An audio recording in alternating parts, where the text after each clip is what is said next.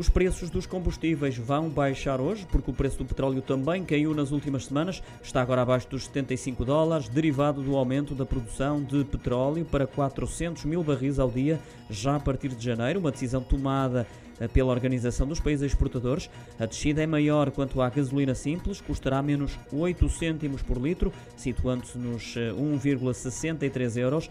Já o gasóleo ficará abaixo do euro e meio por litro, o que representa uma queda de 5 cêntimos. Relembro que os consumidores ainda podem auferir do auto voucher, que dá um desconto de 10 cêntimos por litro até o máximo de 50 litros abastecidos por mês. Este desconto está em vigor até março do próximo ano e destina-se apenas aos postos de combustível que aderiram ao programa do governo.